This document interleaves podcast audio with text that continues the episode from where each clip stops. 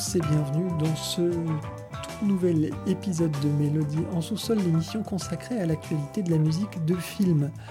Aujourd'hui, 43e épisode Aladdin d'Alan Menken, pas l'Aladdin de 1992, mais le Aladdin de 2019, version Guy Ritchie.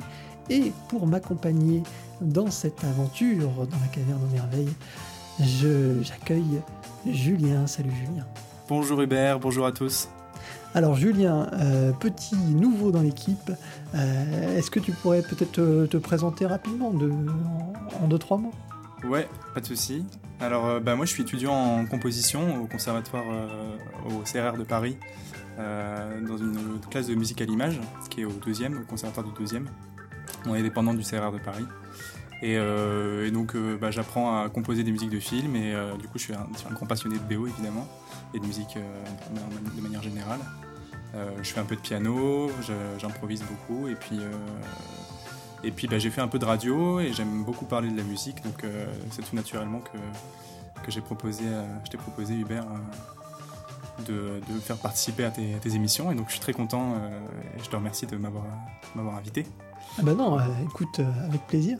Vous connaissez le principe, l'émission se divise en trois parties. Dans une première partie, nous attaquerons Aladdin. Euh, nous attaquerons ou nous défendrons Aladdin, ça dépendra des points de vue.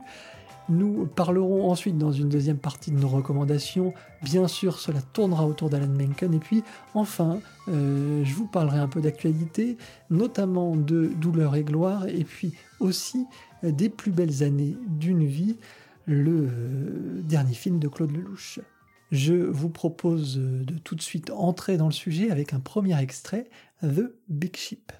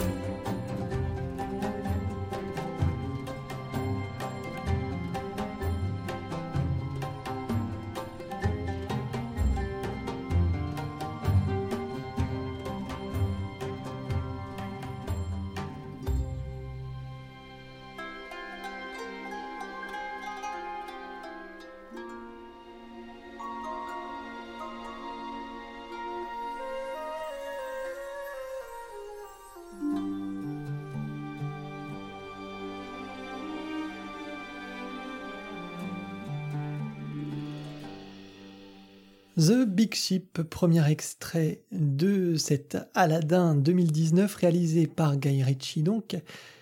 Et ben, comme d'habitude, on va euh, parler un petit peu du film avant de s'attaquer à sa bande originale. Et je vais te demander, ben, Julien, ce que tu as pensé de ce long métrage Disney. Alors, euh, bon, euh, le projet de base me plaît pas. Enfin, la, tendance qu'a Disney de, faire des remakes live action de, de tous leurs classiques je trouve ça euh, pas forcément euh, un grand intérêt euh, en soi. Maintenant, ça, s'inscrit dans leur démarche hein, de de, re, ressucer toute leur leur licence et d'en faire des gros blockbusters. Donc moi, c'était un peu avec cet état d'esprit-là que j'y suis allé, en me disant bon, voilà, voilà, à mon avis, ça va être encore une grosse bouse sous stéroïdes. Et en fait, euh, ça reste au stéroïde, hein, bien sûr, mais, euh, mais j'étais agréablement surpris. Je me suis laissé euh, prendre par le film et j'ai passé un, un, super moment. j'ai mis un peu mon, mon, cerveau analytique et ma, mon exigence cinématographique pas de côté, mais en tout cas, en tout cas, je me suis laissé porter par l'émotion et j'ai trouvé que le film était, était vraiment très efficace à ce niveau-là. Et euh, moi personnellement, j'ai euh, quand même globalement plutôt plutôt aimé. J'ai plusieurs réserves, hein, notamment euh, notamment le personnage de Jafar qui est insipide et qui est improbable. Enfin vraiment, on n'a pas on a, pas de méchant quoi. Alors qu'un méchant, c'est quand même ce qui structure un Disney aussi. voilà, on reparlera de la musique plus tard, mais moi j'étais vraiment pris par la BO. Et puis et puis voilà, à part les moments trop un peu trop comédie musicale, un peu trop énergie, chanson pop autotunée voilà, globalement, moi, le, le, j'ai passé un bon moment et puis et puis le film m'a porté. Voilà. Eh ben, écoute, moi, je, je peux, je peux pas être d'un avis plus contraire, plus contraire au tien. Euh, j'ai, j'ai vraiment pas pris de plaisir du tout. Hein, mais de toute façon, c'est une, c'est toujours la même chose un petit peu avec euh, avec Disney ces derniers temps pour moi. Enfin, surtout pour ces, ces reprises de films en, en live action, euh, j'en ai vu quand même euh, finalement pas mal, mm. euh, notamment Dembo cette année qui était qui avait l'avantage au moins de proposer une vision un peu originale, la vision de Burton, euh, qui est un peu euh, d'ailleurs euh, mou du genou ces dernières années. Je trouve pas non plus que ce soit un, grand film, mais bon, y il y avait quand même quelques, quelques un, petit intérêt dans le film, notamment aussi pour sa critique euh, du, de l'ogre un peu, du parc d'attractions de Disney finalement, de la machine Disney. Ouais. Euh, je sais pas si tu avais eu l'occasion de voir Dumbo. Alors j'ai ni vu Dumbo ni La Belle et la Bête. En fait c'était pour te dire vraiment les remakes live action de Disney ça m'intéressait vraiment pas avant que tu me proposes de voir la enfin de voir Aladdin. Mais en tout cas je me suis prêté à l'exercice et euh, en tout cas celui-là m'a conquis. Mais euh, mais donc voilà j'étais pas j'étais pas vraiment pas client. Et puis bah, celui-là je m'attendais pas à grand chose et je n'ai pas eu grand chose. Euh, Guy Ritchie, qui est un réalisateur que j'aime bien, hein, qui a fait Snatch, bien sûr, qui a fait euh, tout dernièrement Le Roi Arthur, moi, que j'avais, euh, que j'avais beaucoup apprécié. Euh, et qui a un cinéma très particulier avec avec des, choses très montées, euh, une mise en scène particulière, beaucoup d'allers-retours, des flashbacks, des ralentis, euh, c'est très cuté aussi. Enfin bon, c'est vraiment une mise en scène très dynamique. Et là, pour le coup, euh, on la retrouve vraiment à très bref passage, mais voilà, sinon on aurait du mal à se dire, tiens, c'est un film de Guy Ritchie. Donc ça, c'est vraiment forcément dommage. Après, l'histoire reprend quand même les grandes trames de, la version de 92. Euh, avec le comme point noir, je trouve la galerie de personnages. Hein. Euh, je trouve que là où les personnages étaient quand même assez marqués et truculents dans, le, dans, dans, la version de 92, interprétés dans la version originale, notamment le génie par, par Robin Williams, il y avait quand même euh, du, monde derrière. Et là, à l'image de Yago, qui est vraiment, je, crois, ça, je, sais pas, ça a été mon point, mon, bon point de fixation sur le film. Je me suis dit, de nos retours, je me suis dit, c'est pas possible. Yago, qui est vraiment un personnage très drôle pour ceux qui aiment le, dessin animé. En plus, moi, j'ai vraiment été bercé par ça. Hein. Je les ai tous regardés quand j'étais petit, en boucle avec les, avec les, mes cousins. Enfin bon, euh, vraiment, on les a regardés 15, 20 fois. Euh, euh, je les connais par cœur. Hein.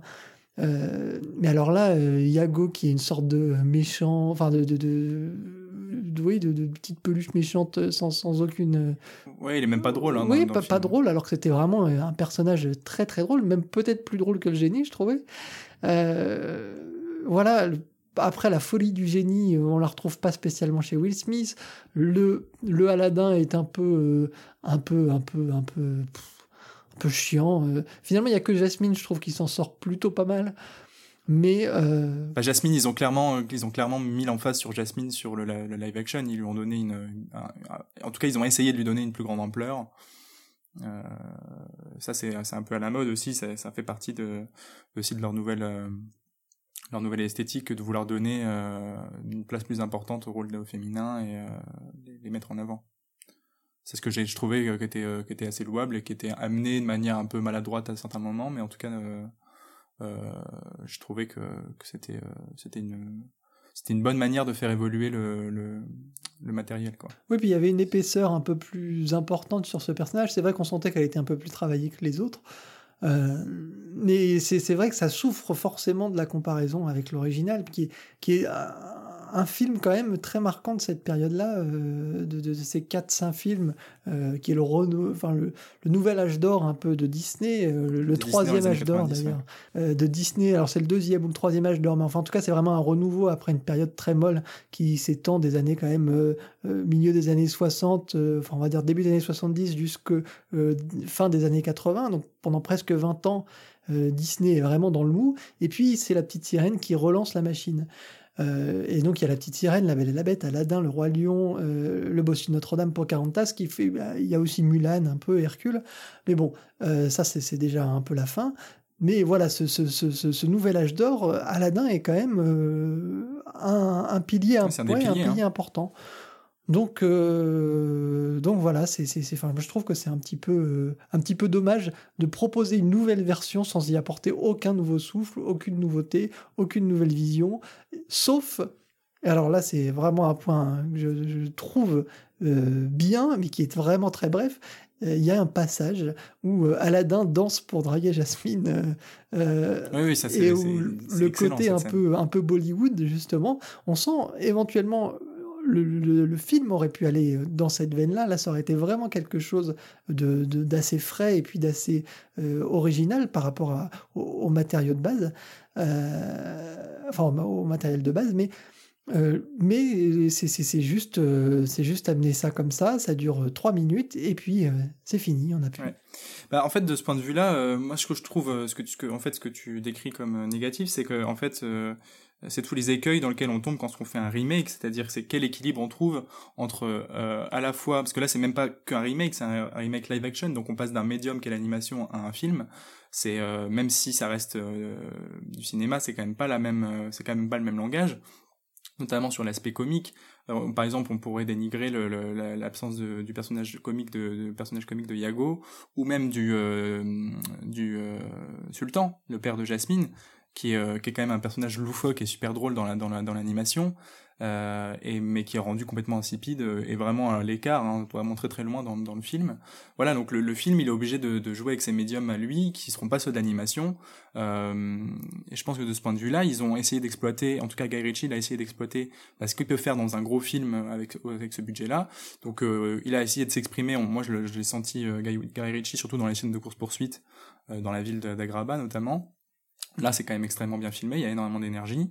Et puis, euh, et puis après, euh, on le sent aussi euh, dans les chorégraphies. Moi, c'est ça qui m'a qui m'a vraiment plu dans le film, c'est euh, en tout cas qui m'a vraiment pris au, au trip, c'est les grosses chorégraphies. J'avais vraiment les poils.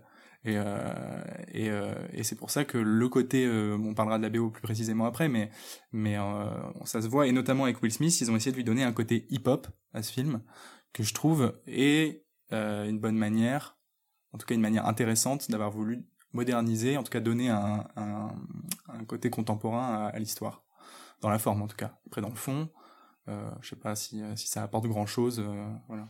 Oui, oui, c'est,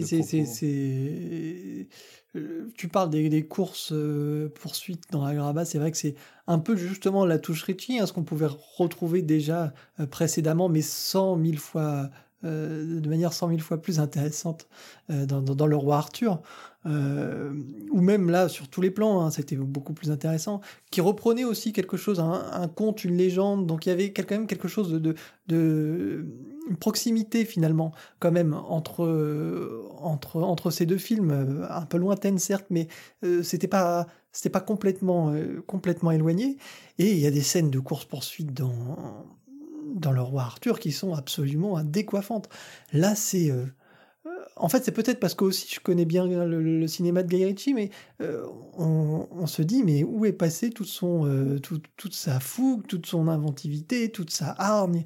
Il y a deux passages, deux, trois passages où ça va. La ville d'Agraba, d'ailleurs, filmée vraiment en son sein est intéressante, mais alors dès qu'on passe sur des plans larges, là c'est pareil, on en retrouve des choses complètement plates, sans relief, euh, des, une ville euh, honnêtement euh, enfin je, ça c'est- c'est c'est- c'est- c'est d'une qualité qui est pas qui est qui fait pas honneur au, au cinéma et au grand écran Ah ouais, Ah ouais, je oh la trouve. vache. Ah c'est super dur. ah ouais non mais vraiment les Ah plans non, mais je larges trouve que ça en jette euh, les- les- gra- graphiquement. C'est, les plans larges sur la ville, ils sont Ah magnifiques. non, je trouve- J'ai envie d'y aller direct. Ah bah quoi. non, je trouve que c'est laid, mais euh, ça paraît faux. C'est pas possible. Moi, j'y suis, je peux pas. je- je- je- Si tu veux, le, le principe de faire un truc live action, c'est pas pour me foutre de la synthèse toutes les toutes les deux, deux- deux- deux minutes, si tu veux. Donc quand tu te retrouves avec un plan comme ça, euh, je trouve que la ville d'Agraba dessin animé est bien plus euh, bien plus attrayante, bien plus sexy, bien plus colorée, bien plus belle, bien plus éblouissante que euh, que cette version aseptisée quoi. Ah ouais, j'ai regardé, euh, j'ai regardé le, le, le- dessin animé original euh, juste après être allé au cinéma. Et euh, en voyant la ville d'Agraba, j'étais là, oh putain, putain, c'est vrai que c'est beaucoup plus épuré quand même dans la dans la, dans l'animé. C'est quand même beaucoup moins. euh, c'est quand même même les, les plans sur le palais, c'est un énorme palais assez vide finalement. euh, c'est le principe, après, c'est le principe de cette, justement, cette, ce, nouvel âge d'or hein, chez Disney. Ah le, le, le, trait est très, est très épuré, avec des, une seule couleur à chaque fois. C'est presque. Perspectives assez, assez écrasées, je dirais que c'est pas tout à fait de la ligne claire, mais on y est presque. Euh, il y a vraiment quelque chose de très, euh, de, très simple dans le, dans le dessin. Alors on accroche ou on n'accroche pas. Moi, je ah, moi, j'adore, hein. préfère peut-être avec le recul, je préfère sûrement euh, la période des années 60, 70, le livre de la jungle, les 100 dalmatiens. Je trouve que le dessin est plus intéressant. Après, après c'est une question de goût et de couleur mais ça, ça, ça, ça, ne change pas le charme, je trouve, de l'ensemble. Non, non plus, hein, je trouve pas du tout, mais juste pas comparé à, l'explosion baroque euh, du, Aladdin 2019 et de la, ça, je veux dire, c'est quand même très très riche graphiquement. C'est sûrement d'ailleurs, enfin moi, c'est c'est le truc qui est le plus qui, qui, qui, est le plus intéressant dans le film. Euh, au-delà de l'histoire et tout ça, c'est quand même les, les, les, les, décors et la richesse de, de, l'univers. Moi, là où là où toi tu trouves que c'est euh, que c'est insipide, euh, c'est insipide, hein, je parle de, de, des effets hein, sur cette ville-là. Après, je, je, dois reconnaître, euh, et je le reconnais euh, facilement, que sur les costumes, sur le, sur l'ambiance générale, il y a il y a quand même un effort qui est fait. Bah c'est vrai que les costumes. le minimum. Hein, S'il n'y a pas ça dans un gros blockbuster aujourd'hui, tu sais pas ce que tu vas voir. ouais, mais c'est pas toujours le cas, mais euh, ce, ce, ce, point-là, et notamment, je trouve justement dans cette scène de danse, on en reparlera un peu plus tard, euh, ça ressort vraiment, ça, là ça explose parce que là on sort vraiment, on est vraiment dans un délire, on est vraiment dans le côté euh, too much de, de, du, du, du, enfin, du Bollywood, quoi, de, de cette image un peu fantasmée peut-être qu'on a des, des, de ces films. Euh, et là, je trouvais vraiment que c'était, chouette. Alors, je propose d'avancer un peu et puis de se plonger un peu plus, sauf si tu as quelques points en plus à rajouter sur le film. Ça me va. On va donc écouter un deuxième extrait, c'est Arabian Nights, chanté par Will Smith, qui, euh, bah, suit euh, à peu de choses près le premier extrait qu'on avait écouté, The Big Ship.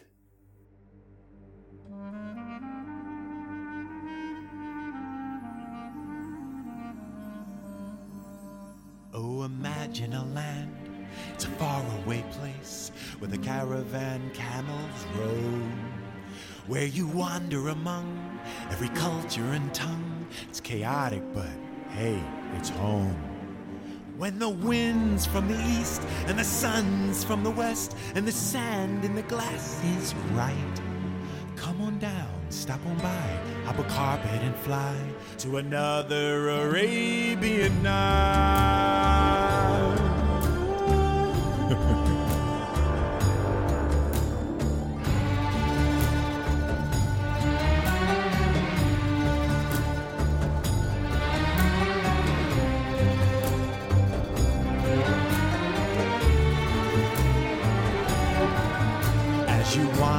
And the fabled bazaars with the cardamom cluttered stalls.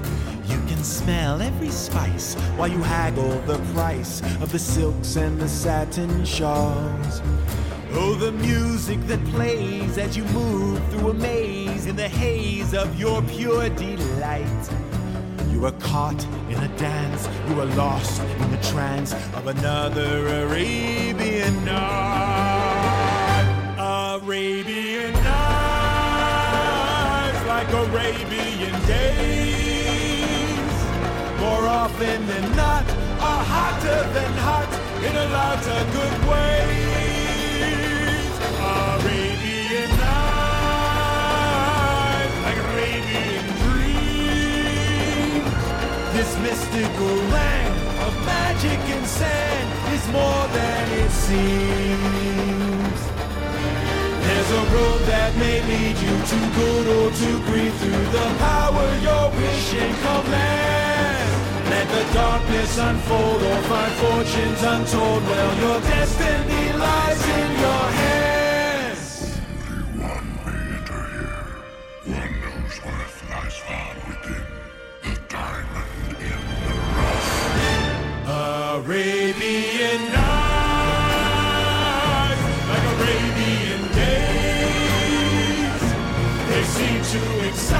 take off and take flight, to shock and amaze.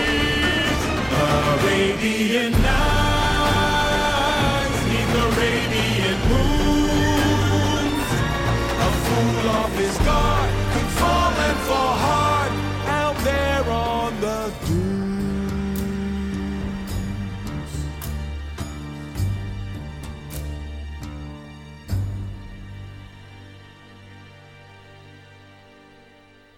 Arabian Nights, euh, Will Smith, et, puis bien sûr les mélodies d'Alan Menken.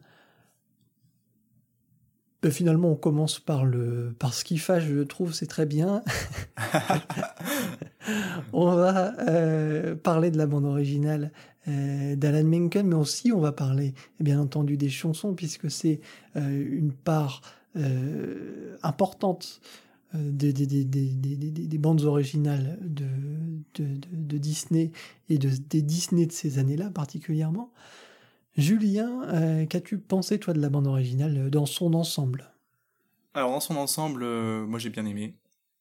Euh, j'aime les, textures, j'aime les les, euh, les les instrumentations, les arrangements.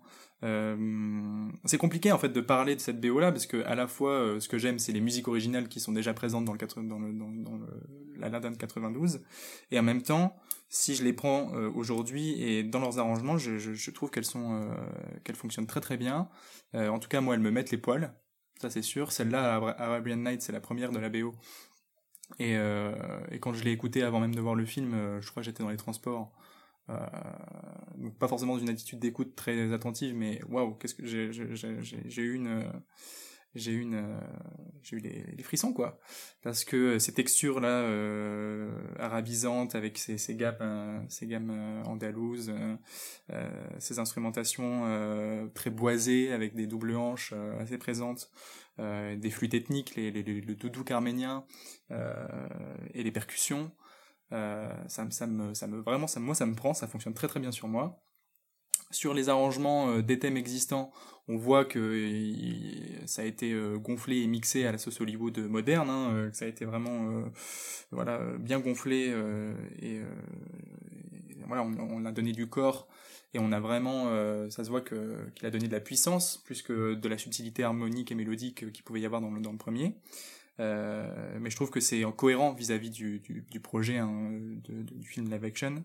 Et, euh, voilà, euh, on perd un peu du côté jazz qu'il y avait dans, le- premier. Mais, justement, ce que, je trouve qui est intéressant et ce qui se démarque, et Alan Menken le dit lui-même, hein, c'est qu'ils ont vraiment essayé de donner un côté hip-hop à ce, Aladdin des modernes et je trouve que ça fonctionne assez bien. Après sur les nouvelles chansons, notamment les, les chansons euh, voilà type hip-hop, euh, voilà on, on sent l'autotune, on sent le travail euh, voilà très formaté et, on sent que ça a été fait aussi pour notamment le, thème de Jasmine, on, on y reviendra, que ça a été fait pour être pour être vendu en- comme un clip qui va passer sur la radio et qui, qui va accompagner la, le film commercialement. Donc ça, ça m'intéresse moins. Mais en tout cas, pour ce qui est de l'accompagnement symphonique et du scoring, euh, le contrat euh, est rempli et, euh, et moi, en tout cas, ça, ça, fonctionne et je suis vraiment pris. Même si on perd un peu de subtilité, mais en même temps, c'était c'était c'est cohérent, quoi. Voilà. Par rapport au. Ben, Il y a, il y a deux choses à, mes yeux sur, sur cette bande originale. Alors certes, il y a le travail sur les chansons et puis il y a le score d'Alan Menken, même si les deux se croisent bien sûr. Euh, mais c'est deux choses presque à part euh, ici, puisque moi je trouve que les chansons sont euh, catastrophiques. Mais catastrophiques pour un sens, en fait, euh, mais je pense que c'est aussi peut-être une question d'époque, c'est peut-être aussi le fait d'avoir entendu et réentendu beaucoup la bande originale, de, la, la bande originale du film original, Oui, oui. voilà, de l'animé de 92, euh, avec les voix de. Alors pour les, les- les- la VO, c'était donc Robin, Robin Williams qui chantait, mais en, en français, c'était euh, Gérard Darbois qui faisait. le- Euh, Richard, ouais. Darbois qui Ouais. faisait la, la- la voix euh, du, du génie. Il y avait. il y avait, euh, c'est Paolo Domingo qui faisait les- la, la voix d'Aladin, euh, mais il y avait une sincérité dans les voix, que ce soit en version française ou en version Ouais, anglaise, ça, euh, qui était dû aussi au, au fait qu'à cette époque-là, euh, l'autotune tel qu'on le connaît aujourd'hui n'existait pas vraiment. Euh, Il y avait sûrement quelques quelques euh, il y avait forcément un travail qui était fait en, en post-production. Euh, je suis pas non plus euh, naïf, mais euh, il y avait une sincérité qui se dégageait des voix. Il y avait même euh, parfois des, choses qui n'étaient pas très justes, notamment dans la version anglaise avec Robin Williams, je trouve, euh, qui est due au personnage, à sa folie, à sa façon de dire les choses. Mais du coup, on avait une véritable sincérité dans ce qu'on écoutait. On, on ressentait les émotions des personnages. Et avec l'autotune, l'arrivée de l'autotune, sa démocratisation, notamment dans le hip-hop, mais c'est plus, plus, plus profondément que ça, hein, c'est ancré maintenant, je pense, dans la musique pop actuelle. Dans l'esthétique, que- hein, oui, oui, euh, oui, voilà. Euh, je trouve que ça masque toutes les, toutes les impuretés et toutes ces aspérités qui font la beauté d'une voix, en fait.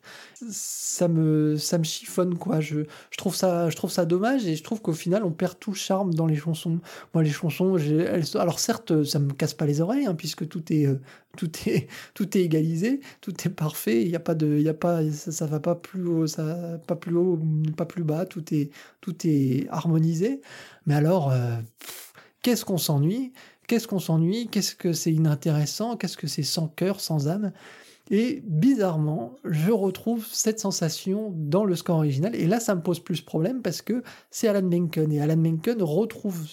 C'est lui qui compose. Donc c'est lui qui a les clés, la main. Et c'est lui qui composait aussi l'original.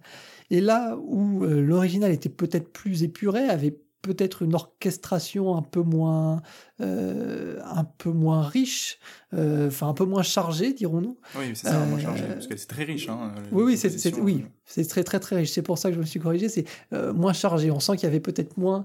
euh, c'était. euh, je pense que ça devait être quand même un grand orchestre, mais peut-être un peu moins grand, Ah non, ou un peu moins moins- grand.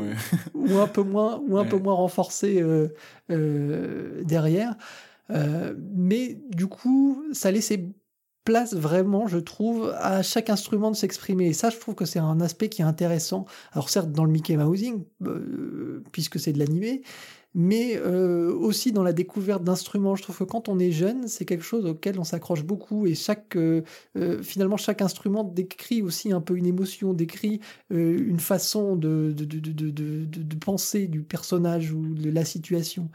Euh, on retrouve beaucoup, je trouve, cette sensation dans The Cave of Wonders. On va repasser un, un extrait tout à l'heure. Euh, mais on, on arrive à bien capter toutes les, toutes les aspects que peut prendre cette caverne. Elle est d'abord menaçante, ensuite elle est, euh, ensuite elle est fabuleuse avec ses grandes montagnes de d'or et de et de bijoux. Et puis ensuite, euh, ensuite elle est, elle est vraiment dangereuse puisque bah, tout s'effondre. Mais toutes ces sensations-là sont retranscrites musicalement dans le dans le score original de Menken. Et là, on retrouve plus ça. Euh, C'est-à-dire que tout, de la même façon que l'autotune va lisser les voix, ici, euh, la, production musicale lisse un peu euh, l'ensemble. C'est-à-dire que tout est, tout est rehaussé ou égalisé, ou je sais pas quelle sensation ou comment le décrire exactement. Mais je trouve qu'on retrouve cette sensation. Je sais pas si, te- si, si, si tu Si, si, moi je suis d'accord. Seulement, seulement moi, ça me, moi, ça me dérange pas dans la mesure où euh, je, je- euh, pour moi, l'esthétique que développe Alan Menken, et c'est pour ça que pour moi c'est très réussi, c'est qu'en fait Alan Menken, et pour moi c'est là, là, ça montre que c'est un génie vraiment, c'est qu'il comprend le support sur lequel il est et euh, quelle est la fonction de la musique, c'est-à-dire que euh, dans son, dans le dessin animé original, euh, la musique, euh, elle va être une musique de film d'animation, donc très riche, très dense, euh, euh, très dense. C'est pas la même densité que dans, dans, dans celle de 2019, mais euh, je veux dire, ça va être riche en événements musicaux, harmoniques, euh, mélodiques. Mais euh, je veux dire, la musique originale dans le dans le dans le Aladdin 92, elle va suivre l'image beaucoup en Mickey Mousing, ce qui est le langage caractéristique de l'animation. Euh, elle va utiliser un orchestre classique. Elle va d'ailleurs, euh, à mon grand étonnement, il n'y a pas d'instrument ethnique dans la dans la bande son de, de 92, euh, ni de percussion ethnique. Ça va être vraiment l'orchestre euh, euh, classique euh, à la Disney, quoi. euh, et il va y avoir surtout ce côté jazz qu'on va perdre un peu. Euh, qu'on va perdre un peu dans celle de 2019, euh, qui va être remplacée justement par euh, cette esthétique, alors plus hip-hop et plus populaire, Euh, ça ok, mais c'est surtout, euh, c'est surtout la, la caractéristique de cette BO de, de 2019, c'est surtout qu'elle va être vraiment à l'image de la musique de film aujourd'hui. Voilà, elle va être euh, euh, très dense, euh, surtout dans les graves, avec un- une recherche de puissance et de, vraiment de, largeur d'orchestre et de son. Moi, je l'ai, vu dans une salle avec un, truc que, j'ai découvert qui s'appelle Atmos, qui est un nouveau système son. Ouais, c'est ça. Donc c'est en, surround très très dense. Bon alors là c'est vrai, c'est vraiment fait pour te scotcher au à ton siège. Hein. donc tout est sous stéroïde. Ouais, c'est ça. c'est ça. Euh, bon, mais voilà, donc ça, ça, ça, marche bien. Mais par exemple, on, vient d'écouter Ara- Arabian Nights. Je trouve que ça, c'est assez caractéristique de comment euh, Alan Menken s'est emparé de son matériau d'origine pour le moderniser.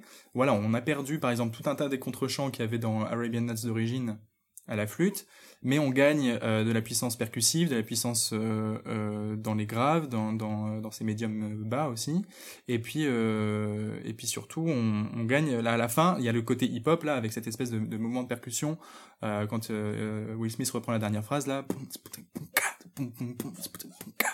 Voilà, ça on peut aimer ou pas aimer, mais en tout cas je trouve que c'est moderne et euh, je trouve que ça fonctionne. Alors c'est sûr que c'est moderne. Euh, moi, c'est pas forcément une, euh, une qualité. Non, c'est Ça- pas une ça- ça qualité, non, c'est pas une Ça- qualité en ça soi. dépend. C'est un fait, c'est moderne, c'est produit de manière euh, moderne à la sauce actuelle. Mais je trouve qu'on gagne en puissance, c'est vrai, puisque on a ces grandes nappes aussi, parfois qu'on ressent un petit peu, mais on, on- on perd, enfin on gagne en puissance qu'on perd en finesse. C'est-à-dire que là où, tout est vraiment euh, euh, ciselé et bien défini, euh, grâce notamment au support d'animation, et qui, encore une fois, c'est un film très épuré, euh, Aladdin au style très épuré, et qui, donc laisse une, ce- cette place à ce type de musique et à ce genre de, conception musicale qui, qui a fait tout le succès d'Alan Menken dans les années 90. Mais, euh, mais moi, là, vraiment, euh, ça marche pas. Je trouve que c'est. euh, J'ai l'impression que le, tout ce qui faisait le charme est, broyé. Alors, tu peux parler notamment de l'apport du jazz. Moi, c'était quelque chose que j'aimais beaucoup aussi, et je pense que beaucoup de gens appréciaient dans la bande originale et dans le film. C'est ce côté très punchy, euh, très jazz. Euh, bon, du jazz, euh, bien sûr, euh, orchestral. hein. C'était. Oui, oui, oui, dans, le- dans le style Broadway, quoi. hein, mais, mais voilà, ça donnait vraiment une couleur particulière, ça donnait un peps, ça donnait une, une énergie et une joie, de, une joie qui, qui émanait de ce génie, mais qui en même temps, parce que c'est quand même le grand personnage du film, même si ça s'appelle Aladdin, le film tourne quand même autour du génie. Et, euh, et toute cette, il y avait, on retrouvait tout, que ce soit dans la fébrilité de, de Robin Williams ou euh, dans le score, on retrouvait tous les aspects de- du, génie en, même temps. euh, Ce, personnage qui est explosif, qui est ultra dynamique, qui est loufoque, presque fou, et en même temps un- une, une personne complexe, un personnage complexe qui souffre aussi. Et, et voilà, alors tout- toutes ces subtilités-là, ben, c'est gommé. Moi, je ne peux pas les ressentir musicalement. Ça me, euh, je, je ne retrouve plus ça. Après, j'y suis peut-être encore une fois trop attaché. Cette Mais- subtilité dont tu parles, pour moi, elle est pertinente dans le cadre du film d'animation de 92, dans, dans ce qu'il veut, euh, dans ce qu'il veut, dans ce qu'il montre et dans, dans, elle est cohérente vis-à-vis de l'image et elle est cohérente vis-à-vis de l'action et tout ça. Euh, maintenant, le médium change et donc la musique doit s'adapter. Et là où moi je trouve que Alan Menken, euh, là, toi, toi, en fait, toi, tu le décris comme une déception parce que peut-être tu cherchais, en voyant ce film-là, à retrouver cette espèce de, de Madeleine de Proust, euh, ce, ce, ce, ce sentiment euh, si cher à tes yeux, peut-être. Mais justement, euh, c'est que pour moi, du coup, tu le regardes le film, euh, enfin, et tu l'entends la BO avec peut-être les mauvaises lunettes. Tu vois ce que je veux dire? Pas, vraiment, parce que je je m'attendais pas du tout à ce que ce soit aussi bien que le premier. Je m'y attendais à rien, en fait. Donc, j'avais pas d'attente.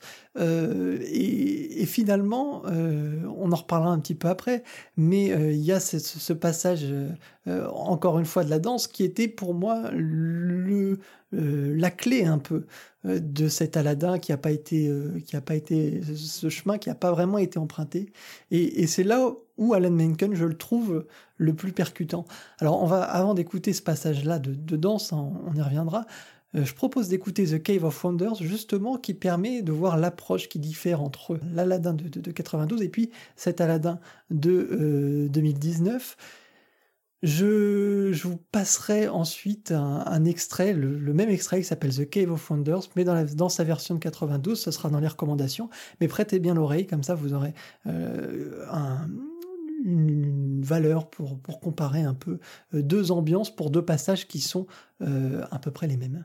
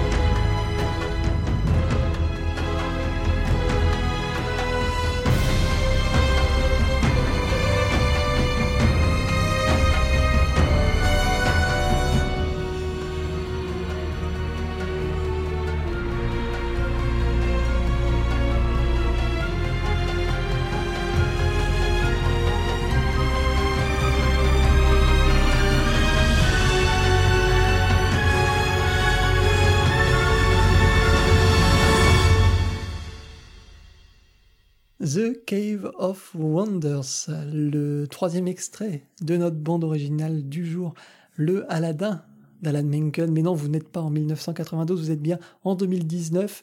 Disney continue sa série de live action. Il y aura Le Roi Lion, bien sûr, dans quelques temps. J'espère euh, ne pas y aller, mais on, dit toujours c'est la dernière fois, puis on finit toujours par y aller, la curiosité emportant sur, sur tout, mais... Euh, mais à chaque fois, bon, c'est toujours l'impression de, de, donner euh, encore un peu plus à cet ogre que je n'apprécie plus beaucoup. Euh, on va on va parler de ce morceau-là peut-être particulièrement. Alors euh, il y a au, au, cœur un peu du morceau euh, ce, ce, ce, passage qui reprend un peu la thématique de ce rêve bleu. Euh, je trouve que je, je, alors certes l'enchaînement est plutôt joli et plutôt habile, mais alors je me dis mais ça n'a absolument rien à voir avec le passage du film. C'est-à-dire que on est dans ce passage où Aladdin voit ses bijoux et c'est alors certes, on pourrait aller chercher un peu loin en disant qu'en voyant ça, il s'imagine qu'il va réussir à se rapprocher de Jasmine, donc on, on, on, on infuse le thème, mais enfin le thème n'a jamais été euh, donné avant non plus. Enfin bref, c'est... Euh, mais bon, ça, ça peut être un appel vers la suite. Mais enfin bon, bref, quand on compare avec l'original, qui avait euh, en son sein même ce morceau-là, The Cave of Wonders, trois ou quatre thématiques qui étaient vraiment... Non, j'abuse peut-être, il n'y en avait peut-être pas autant, mais il y avait vraiment des, une ou deux thématiques déjà l'entrée, et puis vous l'écouterez tout, tout, à l'heure, vous, vous, vous, vous ferez votre propre propre avis, mais, euh, mais voilà, c'est peut-être là aussi où, on a une approche et une vision différente, parce que toi, tu, trouves que ce, ce morceau est, plutôt intéressant. Bah oui, en fait, moi, si tu veux, ce qui, me guide vraiment quand, euh, euh, j'écoute et quand je vois, c'est vraiment, c'est mon, échine. Hein, c'est, c'est-à-dire que au moment où je- je- j'entends ce thème-là, cette, cette réitération en plus un peu modifiée puisque ça arrive sur un, si bémol, mais un tout petit peu modifié de, de la tête du thème de Jasmine et Aladdin. Je me pose pas la question, je me dis pas, mais alors, ah, ça n'a rien à faire ici. Euh, Je me dis, putain, c'est déjà, donc déjà, il y a, la partie compositeur en moi qui dit, waouh, c'est génial d'avoir, de l'avoir placé à cet endroit-là et d'avoir permis de faire cette transition. Euh, ça, c'est la partie compositeur, puis il y a la partie auditeur qui fait, waouh, qui, qui, qui prend juste ça dans, dans, dans le, dans le, dans les oreilles. Et, euh, et encore une fois, on- on- je pense que c'est un clin d'œil que, que fait Alan Menken, qui se le fait à lui-même, il le fait à nous. Enfin, tu vois, il n'y a, a pas nécessairement une fonction scénaristique ou de, de vouloir te montrer ou te, te dire quelque chose. Je pense que c'est juste. euh, je pense, moi, ce que je sens en fait, c'est que ce que je vois avec Alan Menken, c'est que peu importe sur quoi tu le fais travailler, il va toujours trouver le moyen de s'éclater et de se faire plaisir. Et, euh, et là, moi, je sens qu'il se, que même si euh, c'est pas traité de la même manière, mais encore une fois, c'est parce que le le le- le- l'action et le, le, le médium n'est pas le même, donc c'est évident que ça doit pas être traité de la même manière. Et c'est euh, c'est heureusement d'ailleurs que c'est pas traité de la même manière parce que on met la musique de, d'originale de 92 sur les images du Aladdin Ça marcherait de pas. 2019, ça ça marcherait Non, pas. non, non. Mais c'est peut-être là aussi où finalement, encore une fois, on va peut-être penser que je suis sévère, mais je suis pas sévère contre Alan Non, Menken. non. Moi, c'est un compositeur que j'aime beaucoup, euh, vraiment, euh, qui a été une de, euh, un des premiers compositeurs à m'avoir amené finalement à la musique de film. Donc, je, Ouais. je lui dois beaucoup de cette passion. Mais finalement, tu mets peut-être le doigt sur la chose qui ne va pas, c'est que le support ne me plaît pas. Et à partir du ça. moment où il s'amuse sur ce support-là, ou sur cette version de film, ou sur euh, la version qu'on a fait d'Aladin, moi, comme la version ne me plaît pas et ne correspond pas à ce que j'appelle du cinéma, je peux pas euh, y prendre un plaisir, je peux pas, je peux pas cautionner en fait. Et donc forcément, Alan Menken, lui, est là et doit faire euh, honneur à, à, à son, à, son réalisateur, euh, euh, participer à, l'aventure de ce film. Mais je trouve que c'est vraiment un film qui annule tellement toute ambition de cinéma, euh, comme euh, comme le fait Disney maintenant depuis trop longtemps. Euh, et, et bon, je vais- je vais parler là, je vais, je vais, je vais aller dans, dans, dans toutes les directions et, et je, ça, ça va être euh, une même rengaine que je vais, euh, que je vais asséner. Donc ça, ça, ça n'a pas forcément beaucoup d'intérêt, mais euh, voilà, je trouve que peut-être c'est là où ça pose problème, c'est que le, comme le film ne me plaît pas, la musique Ah ne oui, peut pas me fait. plaire. quoi. Évidemment, puisque la musique, elle colle au film, enfin, elle, elle, elle est cohérente vis-à-vis du film. Et moi, c'est ça que j'attends d'une BO aussi. Euh, C'est-à-dire que d'abord, j'a- j'attends qu'elle me me mette les poils, ça c'est sûr, et puis ensuite, euh, éventuellement, qu'elle soit cohérente vis-à-vis de son support et de, du film auquel elle euh, avec lequel elle existe. Parce que c'est ces deux objets qui, à la fois, existent séparément, mais qui sont, a priori, indissociables aussi, quoi. Mais après, c'est aussi de la faute de Disney qui, en faisant ce remake, enfin, forcément renvoie à la version originale. Donc c'est impossible de dissocier les deux. Je veux dire, euh, n'importe quelle euh, personne est amoureux du, du, du- du film original euh, ne pourra s'empêcher qu'il aime ou pas euh, le- le- cette nouvelle version, comparer les deux. Quoi. Je veux dire, le jeu Ah, mais oui, ça, on peut les comparer, c'est sûr. est forcément logique. Alors, je propose d'amener un peu d'originalité justement dans ce film avec Harvest Dance, un nouvel extrait qui est cette fois cette fameuse scène de danse avec un côté euh, très Bollywood, vous allez voir, et, euh, et une touche enfin que je trouve euh, fraîche, originale, que ce soit dans la mise en scène, que ce soit dans l'idée, de, le concept qu'on souhaite faire de cet Aladdin, la, façon de se, l'approprier enfin. Voilà, je trouve que c'était vraiment une bouffée un peu d'oxygène. bon, c'était bref, mais ça nous a permis de tenir peut-être jusqu'à la fin du film. je vous propose d'écouter l'extrait.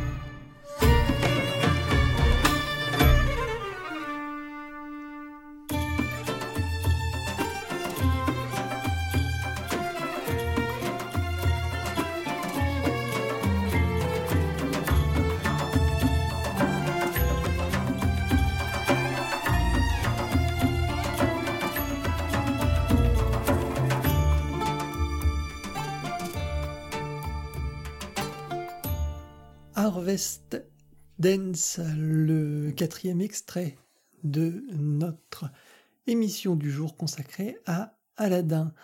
Un morceau euh, frais qui, qui, dénote dans cette bande originale, puisque euh, celui-là est vraiment euh, complètement à part dans le, dans, dans, dans le film, dans la BO aussi, et puis par rapport au, film original, c'est vraiment une scène qui est complètement euh, neuve.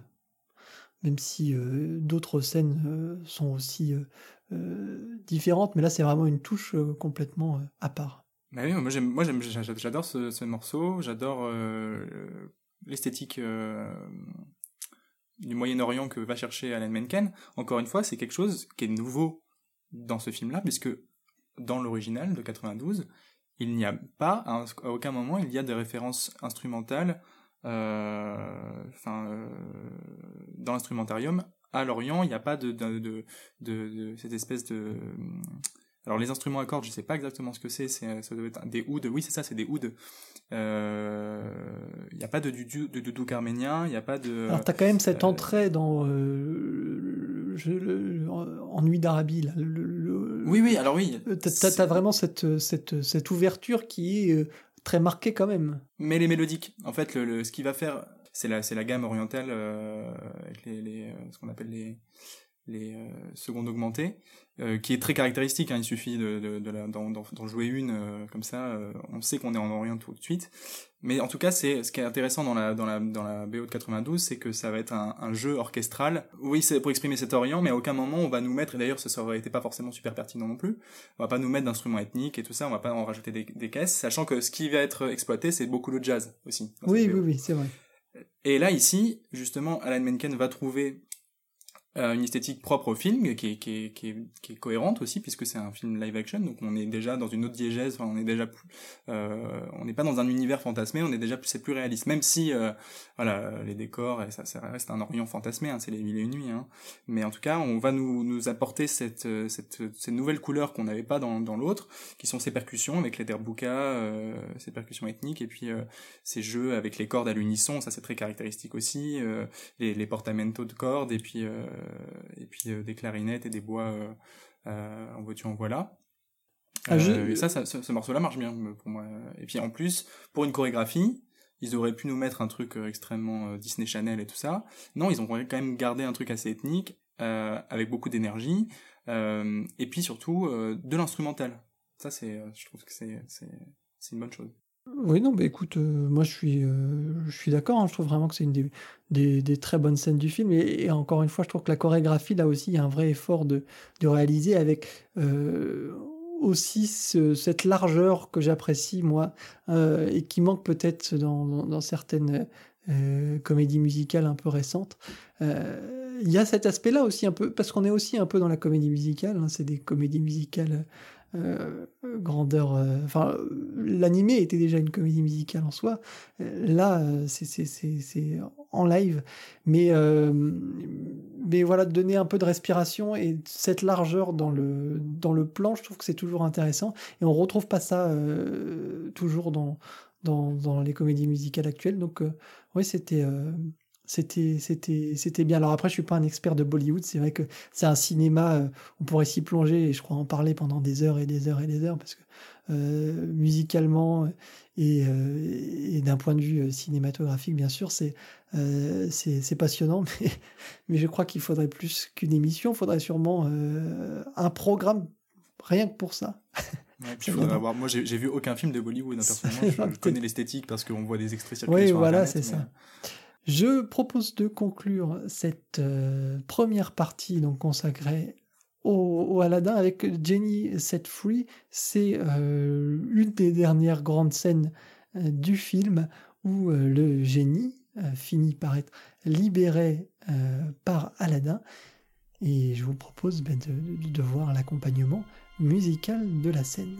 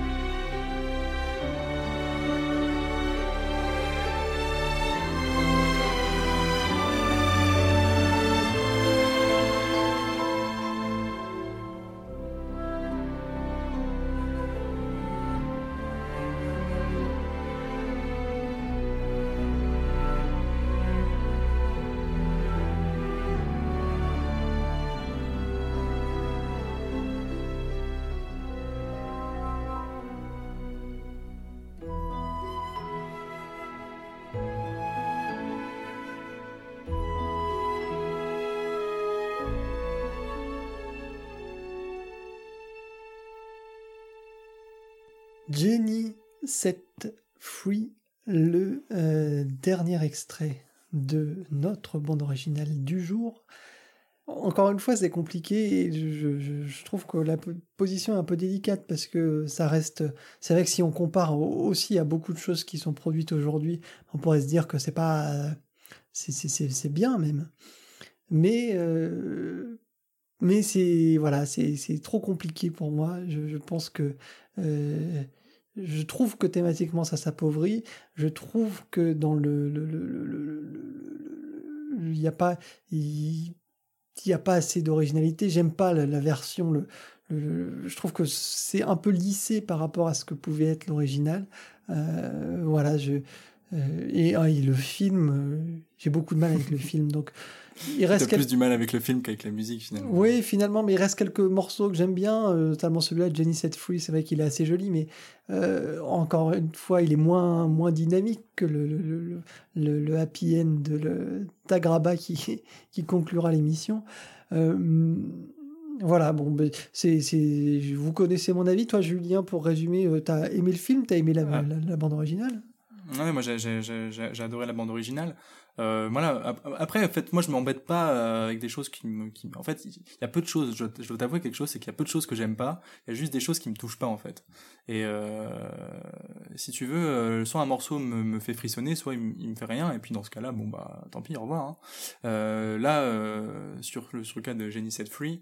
Voilà, on a, on a un truc typique Hollywood, on a la grosse section de cordes, euh, voilà, émotive, euh, cette flûte dont on parlait, euh, cette flûte indienne, quoique je sais pas si c'est une flûte alto ou si c'est une flûte indienne, en tout cas, qui donne ce côté un peu ethnique et doux et d'apaisement à la fin du film, voilà. euh, euh, ça fonctionne très très bien. Et puis Alan Menken, il va chercher cette musique fonctionnelle qui est, euh, qui est typique d'Hollywood, mais il va quand même se la réapproprier et il va quand même en faire quelque chose de qualitatif. Euh, de mélodiquement pour moi c'est toujours très travaillé. Alan Menken c'est un génie de la mélodie et et, et encore une fois je te, je te partageais en off que j'adore la manière dont il joue avec ses thèmes et je suis pas d'accord avec toi il n'y a pas un appauvrissement thématique. Il y a un appauvrissement euh, de la richesse mélodique harmonique comme il y a dans, dans toutes les BO d'aujourd'hui euh, mais c'est on gagne autre chose euh, et euh, c'est cohérent vis-à-vis de l'image là pour moi Alan Menken il a rajouté aussi des thèmes dans cette BO qu'il n'y avait pas il a rajouté Ouais, mais enfin, il en a, il a rajouté sucré, il en a sucré aussi une partie. hein. On va écouter The Cave of Wonders en, en introduction de notre deuxième, enfin, pour introduire notre deuxième partie, les recommandations, mais rien que le- l'entrée de The Cave of Wonders, euh, là pour le coup, moi j'ai les frissons et, et c'est autre chose. ah, moi aussi j'ai les frissons sur scène C'est autre chose que. Enfin, je trouve qu'il y a. euh, C'est absolument pas comparable, quoi. Mais, mais encore une fois, je pense que le fait de ne pas apprécier le film joue aussi beaucoup en, en, en- en la défaveur euh, de, de cette BO, hein, pour ma part. Mais, mais voilà, vous avez, vous avez de quoi faire votre avis, hein, et puis vous, vous nous direz si vous, si vous préférez la version de 92 et la version de 2019. Je trouve toujours dommage de, dépenser des millions et des millions dans des projets finalement qui, euh, en termes d'ambition, euh, sont euh, quand même assez limités. à mon... on peut pas dire qu'Aladin c'est un film avec une ambition illimitée quand même Je vous propose de passer donc à notre deuxième partie, les recommandations, et bien sûr, oui, il y aura du Alan Menken.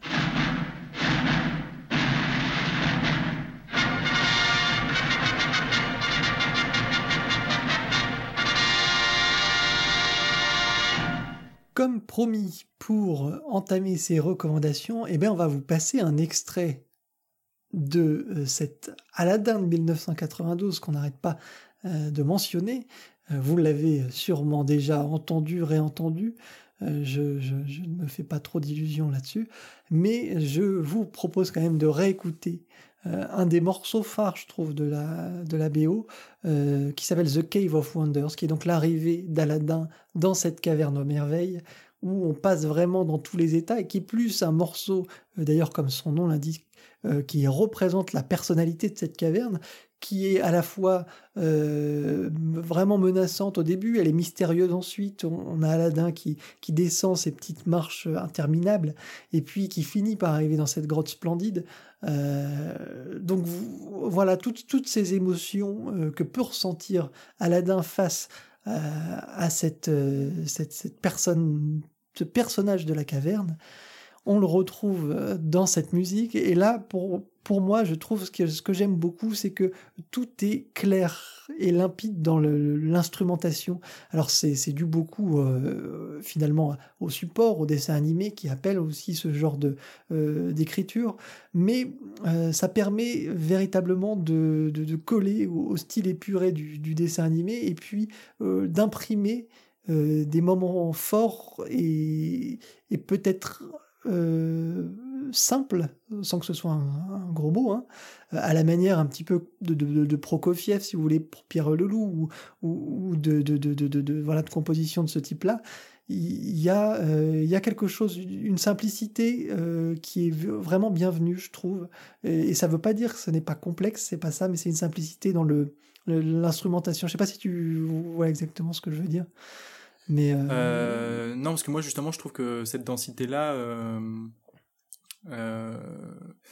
enfin, pour moi, les, c'est, c'est- enfin, j'aurais pas utilisé ce mot. Je vois pas, je- c'est une évidence, en fait. Parce que quand tu dis simplicité, tu dis, une, je pense que tu parles d'une évidence, c'est-à-dire que c'est, c'est limpide, c'est clair, on, c'est, ça, c'est, ça, ça va droit au but, quoi. Oui, mais si ça- tu veux, je, je, je- dans la séparation notamment des familles d'instruments, là où tout se mêle plus finalement euh, dans cette version 2019, euh, je trouve qu'il y a une séparation un peu, euh, si tu veux, qui il y a une délimitation qui permet d'apprécier et de comprendre.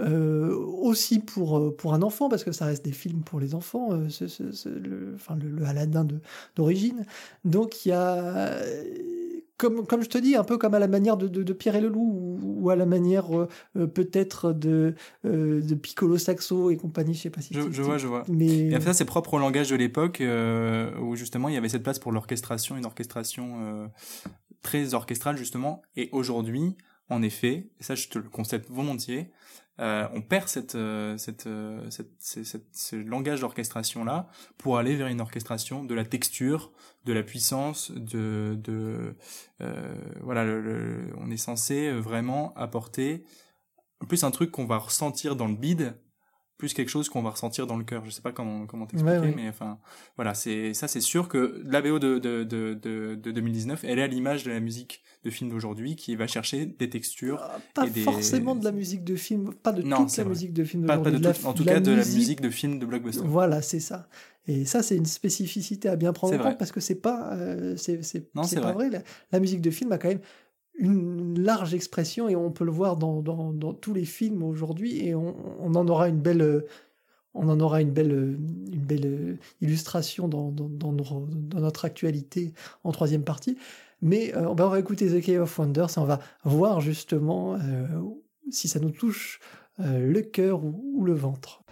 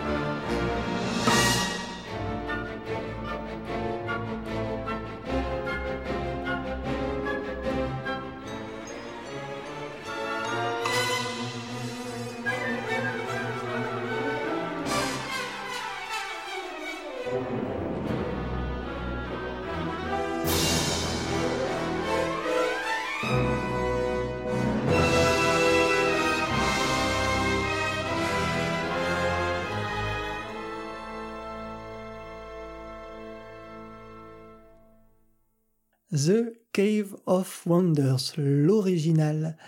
Et euh, bah, que ça fait du bien, hein, qu'est-ce que ça, qu'est-ce que ça, ça, pas pris une ride, c'est fou, hein, c'est euh, toujours aussi, euh, toujours aussi efficace, toujours aussi, tout est clair, tout est limpide, c'est pas, on n'est pas noyé, comme tu disais, c'est la tête ou le cœur, et ben moi je préfère être touché au, cœur alors, et, voilà, je, trouve que ça c'est vraiment là, je trouve que ça me parle, et en plus je trouve qu'il y a une véritable sincérité euh, aussi qui se dégage et qui, euh, que je retrouve. Et c'est là encore, c'est un procès un peu que je fais à Alan Menken. C'est pas vrai. Il est sûrement aussi très sincère à faire ça. Mais euh, je pense que c'est plus le même Alan Menken non plus. Euh, surtout, l'équipe avec qui il travaillait était quand même très soudée. Disney, hein, c'était les mêmes équipes qui travaillaient quand même plus ou moins sur les projets. Il y avait une ambiance très particulière. On sait que notamment la personne avec qui euh, Alan Menken co-composait, donc qui est décédé euh, sur La Belle et la Bête, euh, voilà, il y a eu vraiment un impact et quelque chose de très fort qui s'est passé, je pense, pour lui sur cette période-là et qui est très très particulière et qui explique aussi peut-être cette créativité qu'on peut ressentir et qui est vraiment éclatante, je trouve, dans notamment sur cet Aladdin, mais c'est vraiment sur toute cette période, encore une fois. Mais euh, pour rebondir sur ce que tu disais, moi, que j'ai regardé quelques interviews d'Alan Menken au sujet de, du Aladdin de 2019, et ce que je sens euh, quand il en parle, en tout cas, c'est que vraiment il le revendique. Tu sens pas qu'il a fait ça euh, parce que parce qu'il fallait le faire et que voilà, il voulait pas laisser à quelqu'un d'autre. Non, non, il il s'est vraiment approprié le truc. Moi, ce que je sens chez ce mec, c'est que c'est vraiment un compositeur qui a l'habitude de travailler avec Disney. Il sait, il sait se plier euh, aux nécessités, aux évolutions d'une esthétique et à l'évolution d'un langage. Et, il- arrive toujours, et ça que je trouve dingue, c'est que autant on aurait euh, cette BO, elle aurait pu être euh, vraiment à l'image d'une adaptation ratée, c'est-à-dire, voilà, comme je te l'avais dit, on prend on prend le matériau de base, on le recycle vite fait, on lui donne, de, on, lui met un peu de sauce et puis on, on, on nous le sert et on nous dit voilà c'est nouveau, ça vient de sortir. Alors là non, ce que je trouve euh, qui, est, qui, est, qui est positif, c'est qu'il a réussi à donner euh, une esthétique euh, particulière à cette BO là. Euh, il a, il a pas cherché à, à, rester dans la nostalgie, voilà, il a, il a, il a adapté son langage euh, euh, à l'évolution du support. Et sur, pour revenir sur ce morceau-là précisément de Cave of je suis d'accord avec toi, c'est, magnifique, c'est génial, ça marche super bien. Moi, je suis, plus intéressé en, tant que compositeur par, euh, par une musique comme ça, euh, en tout cas pour apprendre. Euh, Il y a plus de choses à en apprendre que, euh, que The Cave of Wonders euh, 2019, c'est, évident. Maintenant, euh, elle est pertinente dans, au sein de son, son, son cadre qui est le film d'animation. Et, euh, et je trouve que The Cave of Wonders 2019 est pertinent euh, dans le cadre de, de son remake live action. Voilà. Et bien ce sera tout pour Aladdin, on en a écouté pas mal, il y aura, on conclura par Aladdin bien sûr, il y aura un dernier extrait euh, qui sera tiré de la version de 92. Par choix, normalement, euh, on choisit plutôt le, sujet du jour, donc on aurait dû euh, passer un extrait de, la version 2019, mais euh, bon, je, ça me faisait plaisir d'entendre encore un, morceau de la VO de 92. On va euh, passer à ta recommandation maintenant. Alors oui, moi j'ai euh, j'ai repris un, j'ai choisi un morceau de du Bossu Notre-Dame, donc aussi composé par Alan Menken. C'est euh, c'est à partir de ce morceau-là que moi j'ai découvert Alan Menken euh, en, tant que compositeur, c'est-à-dire que j'avais déjà écouté toutes ces musiques de Disney, ce que j'avais j'ai grandi avec, mais c'est le premier morceau en, en les réécoutant avec mes oreilles d'étudiant. Où je me suis dit putain c'est vrai que c'est quand même quand même particulièrement bien fait. Qui c'est qui a fait ça? Et là je me suis intéressé au personnage d'Alan Menken et, euh, et voilà, ça fait partie de ces, ces BO euh, euh, bah, qui sont qui sont déjà cultes, c'est sûr. Et puis ensuite qui s'approprient un univers à merveille et qui va le développer à merveille. Donc, voilà, Et il y a l'introduction. un film qui est bizarrement pas, euh, pas toujours très apprécié. Euh, enfin, en tout cas, pas autant apprécié peut-être qu'Aladin, que Le Roi Lion, que La Belle et la Bête, qui sont vraiment le, le trident magique de cette époque, je pense. Euh, et pourtant, je trouve que musicalement, c'est peut-être la meilleure euh, ou une des deux meilleures bandes originales d'Alan Menken sur, sur ces, ces, ces dix années, là, sur ce, ce- ce- cette période 80, 88, euh, 98. Il y, a, il y a vraiment une richesse dans cette bande originale. Alors moi, je voulais passer au départ aussi un, un- un extrait du Bossu de Notre-Dame, euh, qui, qui est le passage où, euh, où Quasimodo chante et ensuite c'est Frollo qui reprend. Euh, et il y a vraiment les deux versions, la lumière et le, le- le côté lu- lumineux et le côté très sombre euh, qui, qui s'enchaînent. Et il y, a, il y a vraiment une fluidité justement où on voit un peu la, la, la- la facilité et le, le, le- le talent de Mencken, le génie de Mencken pour les transitions. On, y on évoquait un peu tout à l'heure. C'est, euh, je trouve que c'est un point important euh, pour, euh, pour réussir à, à évaluer un peu le degré de, de- de génie d'un compositeur ou d'un autre. Euh, c'est vrai que la transition, c'est aussi quelque chose que Williams ma- maîtrise de, de manière admirable. C'est que euh, tout se fait, mais sans jamais euh, heurter. Il y a vraiment un, Tout s'enchaîne à merveille. ouais, c'est une- naturel, ça glisse en fait. euh, voilà. Je, je- je- sur ce morceau-là particulièrement, tu, tu voulais euh, insister, toi? Non, mais en fait, ce, ce, ce, ce qu'on peut écouter, c'est euh, à chaque fois comment Alan Menken va s'approprier un univers. Euh, voilà, il y a, y a un film avec un univers qui se passe à une époque particulière, et comment lui va s'approprier euh, musicalement cette époque. Il va chercher des fois des choses qui sont pas euh, naturellement évidentes, comme le jazz dans le cadre d'Aladin, mais ça fonctionne toujours à merveille. Et là, dans The Bells of Notre Dame, ce qu'on peut faire attention, ce à quoi on peut faire attention, c'est comment il rappelle euh, le côté Moyen Âge, le côté cathédrale, le côté fatalité, destinée, et puis euh, puis avec des textures, euh, il va jouer avec les modes, euh, les modes antiques notamment qu'on retrouve dans la musique du Moyen Âge, les voix, les chœurs, enfin, voilà. C'est encore une fois un très bon exemple de comment euh, Alan Menken est capable de s'approprier un univers et de le retranscrire à merveille musicalement.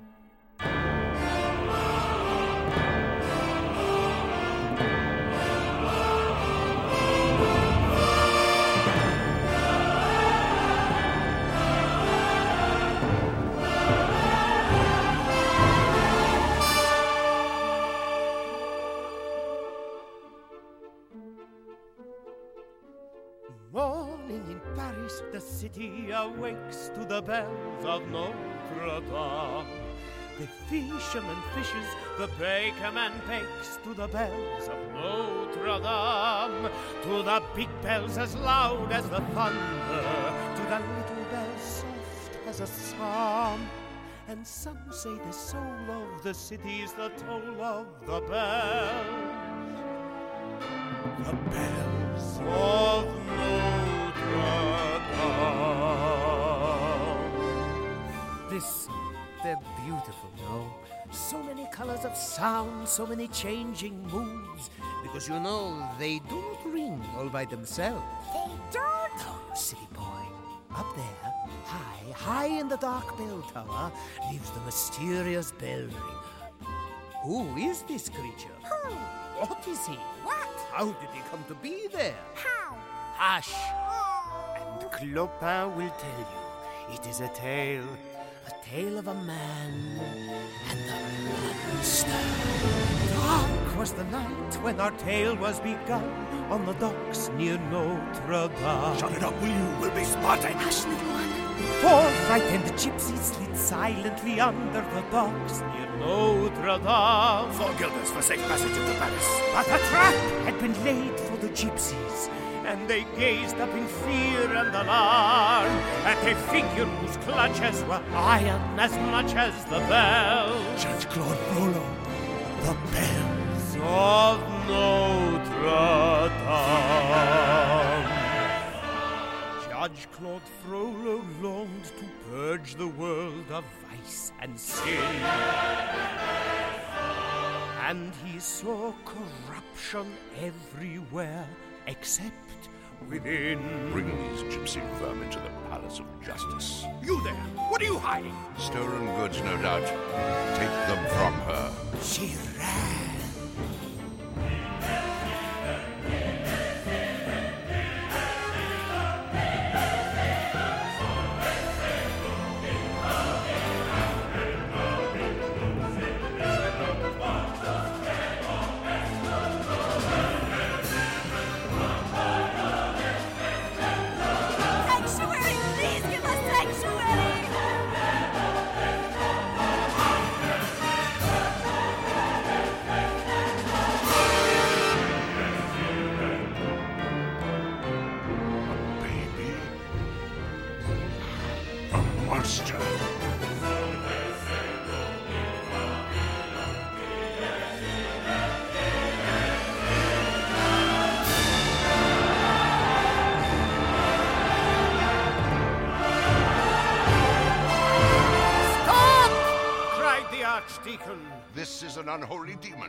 Sending it back to hell where it belongs. See there the innocent blood you have spilled on the steps of Notre Dame. I am guiltless. She ran. I pursued. Now you would add this child's blood to your guilt on the steps of Notre Dame. My conscience is clear. You can lie to yourself and your minions. You can claim that you haven't a qualm, but you never can run from nor hide what you've done from the eyes.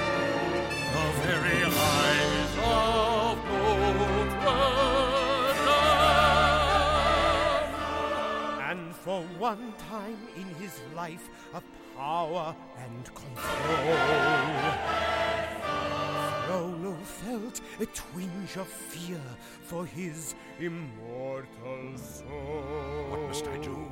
Care for the child and raise it as your own. What? I'm to be saddled with this misshapen. Well. But let him live with you in your church. Live here. Where? Anywhere. Just so he's kept locked away where no one else can see. The bell tower, perhaps. And who knows, our Lord works in mysterious ways. Even this foul creature may yet prove one day to be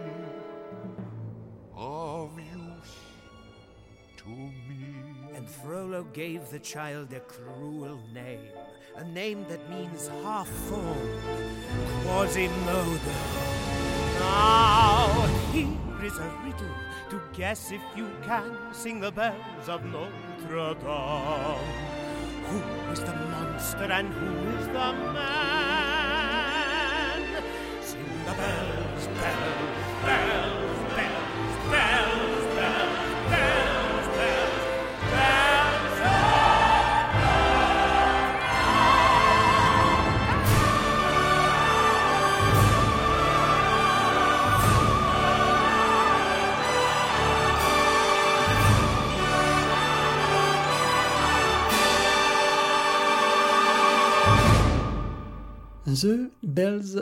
Notre-Dame, le, morceau euh, d'ouverture du bossu de Notre-Dame en version donc originale, avec euh, bah, tout le travail d'Alan Menken qui, euh, qui, a- qui était allé plusieurs fois d'ailleurs à Notre-Dame pour, bah, pour capter un peu toute cette ambiance particulière, ce son particulier, cette profondeur qu'on retrouve dans le score, dans le score de, de, Menken. C'est vraiment un des plus jolis scores de, de, cette période-là pour Menken, et, enfin, de Menken en général. Donc euh, je, je vous invite vraiment à le réécouter, il y a des mélodies qui sont fabuleuses. Il y a... euh, pff, non, c'est vrai, la force de Menken, c'est vraiment de se réapproprier une époque. On, le revo- on le revoit ensuite pour Pocahontas, on le revoit ensuite pour, euh, pour, euh, pour La Belle et la Bête, qui est aussi un aspect un peu différent. Euh, et puis, euh, et puis la, la petite sirène, mais il y, a vraiment euh, un talent certain pour, euh, pour s'approprier les genres, s'approprier les époques et en refaire quelque chose de très, euh, de très singulier et qui lui Et- appartient. ouais, de très nouveau, ouais, exactement. quelque chose qui lui Ouais. appartient et qui définit son style. hein. Il y a un style Menken, euh, indubitablement. Dans The Bells of Notre-Dame, euh, je, je, je, je finis, là-dessus. On voit comment il, il reprend les textures euh, Moyen Âge et qu'en même temps par-dessus il va nous faire une, valse euh, qui nous fait penser un peu à la musette, euh, qui nous place tout de suite dans l'ambiance parisienne. Euh, voilà, il va aller chercher le, thème du euh, pour pour les moments de, de, de, de fatalité et de des destinées grandioses. Enfin, voilà, c'est d'une grande richesse en effet. On vous recommande donc chaudement Alan Menken en, général. hein. Replongez-vous, euh, si ce n'est déjà fait, dans euh, toute sa, filmographie, dans toute sa discographie. Euh, il y a de quoi passer de très très belles soirées. Je vous propose maintenant, vous connaissez la troisième partie. C'est l'actualité, bien sûr.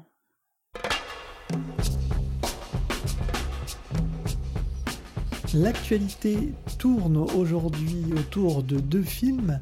Le premier, c'est euh, Dolor y Gloria, Douleur et gloire de Pedro Almodovar, avec euh, bien sûr son fidèle compositeur Alberto Iglesias, une bande originale euh, bah, dans la lignée de, leurs travaux.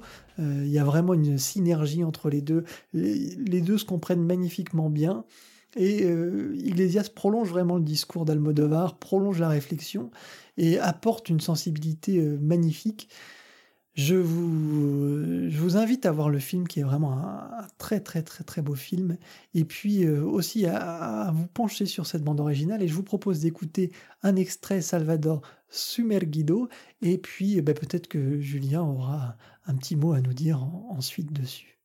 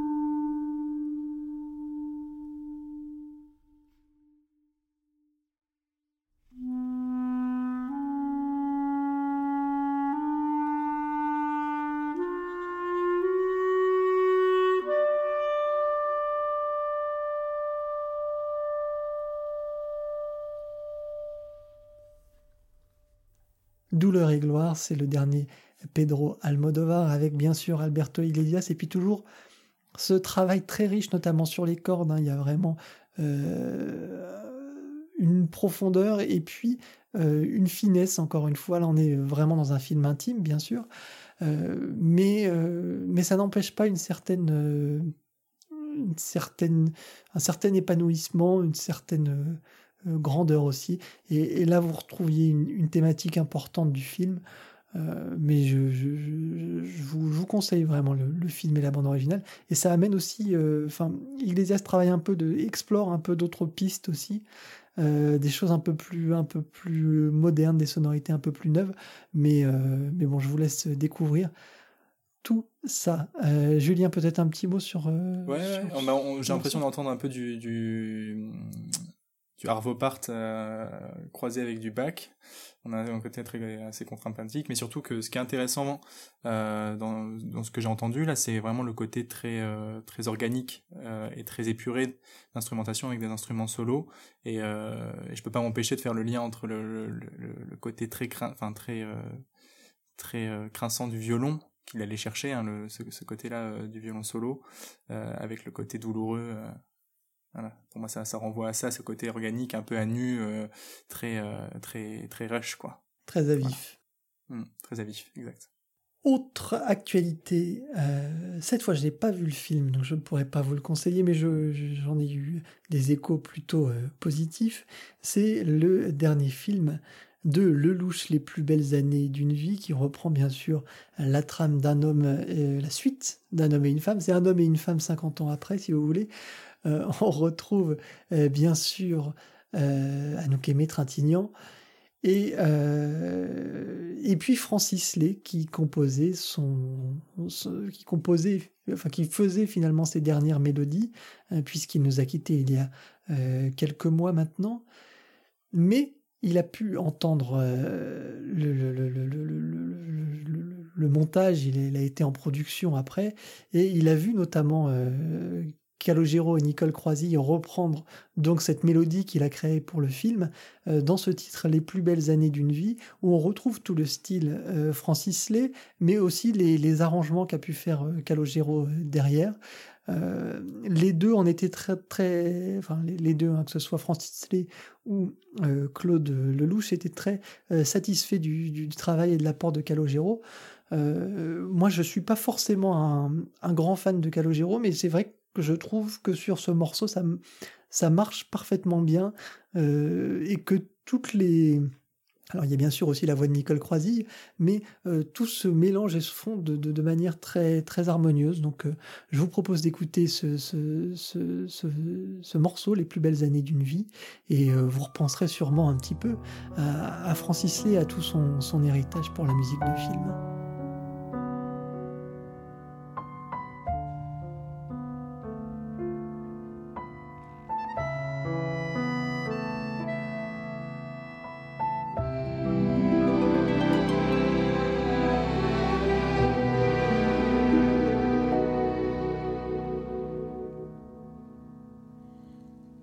Plus belles années d'une vie, Celles que l'on a vécues sans rien.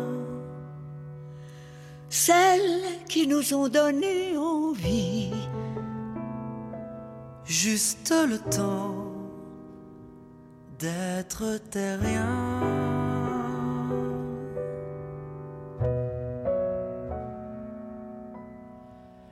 Les plus belles années d'une vie.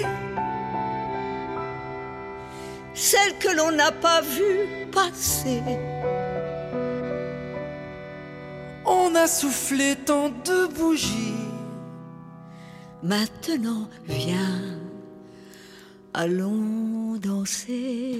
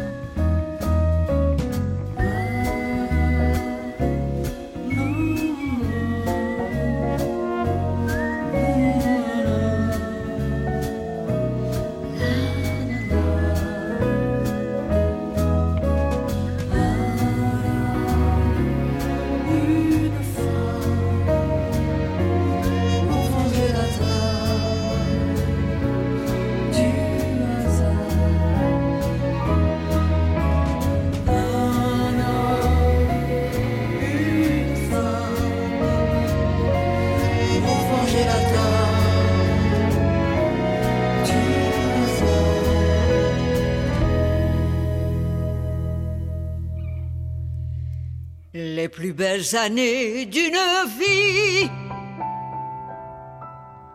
C'est l'avenir qui nous les donne. chaque saison comme un défi. Été, hiver, printemps, automne. Les plus belles années d'une vie. On n'avait plus peur de rien, Beaucoup de soleil sous la pluie. le temps d'avoir été Plus rien.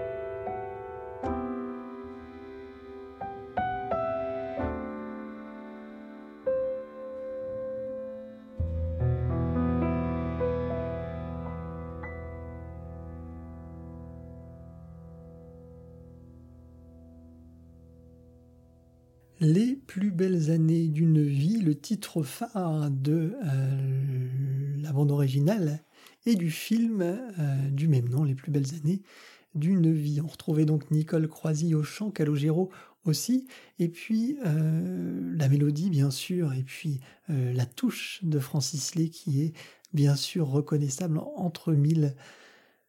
Je sais pas si c'est ton ta tasse de thé, Francis Lay, c'est particulier. Alors, je connais, je connais assez peu. j'a- J'apprends à connaître depuis que, depuis que, voilà, depuis que je suis à Paris. Mais, euh, mais en tout cas, j'aime beaucoup la- la- la- l'arrangement. C'est sûr que ça nous renvoie tout de suite à une époque. euh, c'est très typique, ce, genre d'orchestration et ce genre de chansons euh, et d'arrangements sont, sont vraiment caractéristiques d'une époque 60-70. voilà, et, et j'aime beaucoup. Après, j'aime moins la, voix de Calogero. Je trouve qu'elle fait, du coup, elle, fait un peu en décalage. Celle de Nicole Croisy euh, fonctionne mieux. Mais euh, ouais, je, je, suis- je suis curieux de, de voir ce film. euh. Mais je trouve que le... c'est c'est drôle parce que ça rebondit un petit peu à ce qu'on avait dit euh, en- en- au début de l'émission. Euh, enfin, notamment ce que j'avais dit sur, le, sur, le, sur le- les voix et sur la sincérité des voix. Euh, là, on ressent tout de suite quelque chose. qu'on aime ou qu'on n'aime pas, hein. Mais on ressent, on ressent la fébrilité de cette voix chez, bon, chez Nicole Croisy qui n'est plus de dernière, euh, de toute dernière C'est pas les ricains qui vont chercher cette fragilité-là, ni, ni cette subtilité dans, dans c'est sûr, hein, c'est sûr. Mais même chez Calogero, il n'y a, il y a pas de. On sent aussi une fébrilité, il y a une limite dans la voix, mais qu'on ressent et qui donne tout, le cachet finalement à la musique.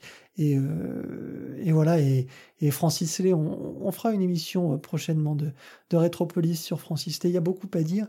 euh, et, voilà, j'espère que je pourrai y faire intervenir un, bel invité. Je- J'en reparlerai un peu plus tard.